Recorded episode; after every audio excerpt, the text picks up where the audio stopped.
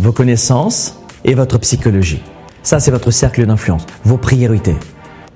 C'est ce que vous êtes capable de maîtriser, votre cercle d'influence.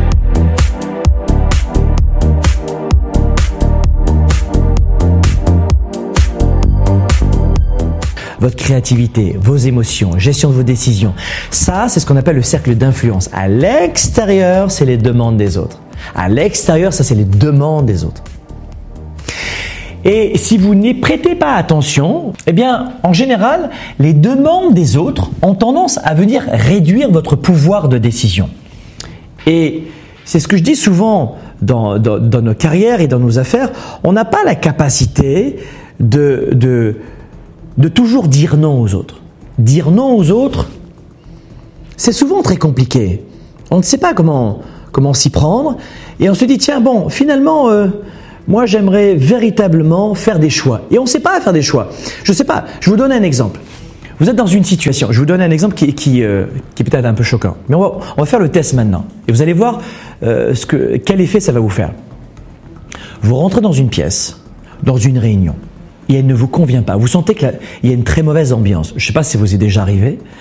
Euh, moi, ça m'est arrivé il n'y a, a, pas très longtemps. Je suis arrivé dans une soirée et j'ai pas senti une bonne ambiance. C'était une soirée de professionnelle.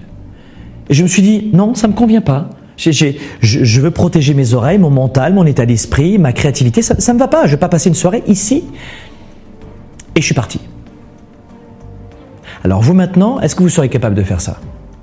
Pour protéger ce cercle d'influence malgré les pressions des autres. Vous rentrez dans une pièce, et je vais le faire maintenant, je vais sortir du champ d'ailleurs. Vous regardez, vous sentez, non, moi ça ne me va pas. Moi, je veux pas. Moi, ça m'intéresse pas. Ça m'intéresse pas du tout. Moi, je veux, je veux pas rester dans cette soirée, dans cette journée. Moi, ça m'intéresse pas du tout de venir et de, de, passer mon temps à, essayer de, de, de colmater. Et vous partez. Et vous partez.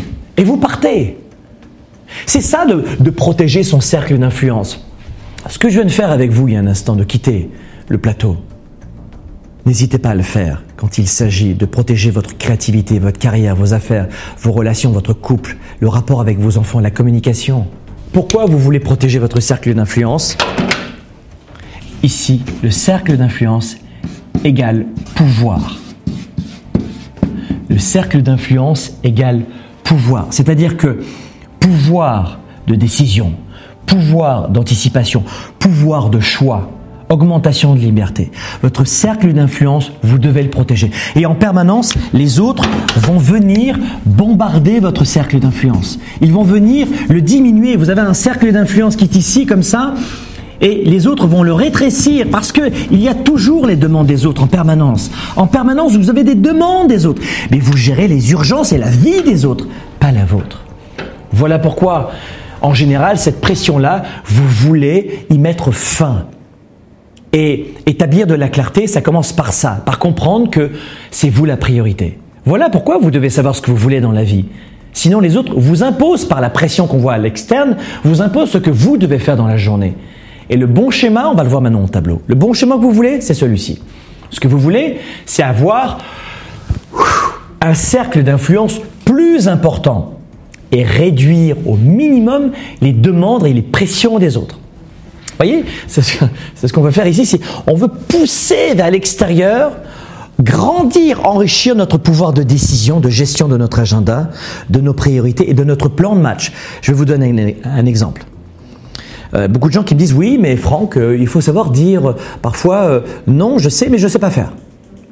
Et euh, moi, par exemple, on a des courriels tout faits euh, dans notre entreprise. On reçoit euh, des centaines de demandes par jour, en fait, dans les médias sociaux en permanence, et beaucoup de collaborations. En fait, il y a beaucoup de gens, notamment en ce moment, c'est la grande mode des, des demandes d'entrevues. Alors, beaucoup de gens qui me demandent des entrevues et j'ai souvent des professionnels de la même industrie que moi et, j'ai beaucoup de respect pour, pour tous ces hommes et ces femmes qui, qui donnent de leur temps pour les autres et qui forment les autres qui aident les autres en gagnant leur vie. Et malheureusement, je ne peux pas euh, dire oui euh, parce que nous avons un agenda. Je suis ici avec vous et mon temps, c'est de faire des formations, de faire des, euh, des coachings et 80% de nos programmes sont gratuits. Mais c'est important pour moi dans, le modèle d'affaires de notre entreprise, la gratuité est importante. On est une entreprise participative et on fonctionne vraiment comme. Ça, ça rentre dans le, dans le corps de notre marketing. Et voilà pourquoi c'est une priorité pour moi. Et je leur réponds par exemple, waouh, euh, alors c'est pas moi qui leur réponds, c'est mon équipe. Waouh, merci mille fois de cette demande, on en est très honoré, bravo pour votre mission. Euh, cependant, cela fait maintenant des mois et des mois que nous avons planifié euh, des, des rendez-vous, des actions et des productions prévues importantes pour nous.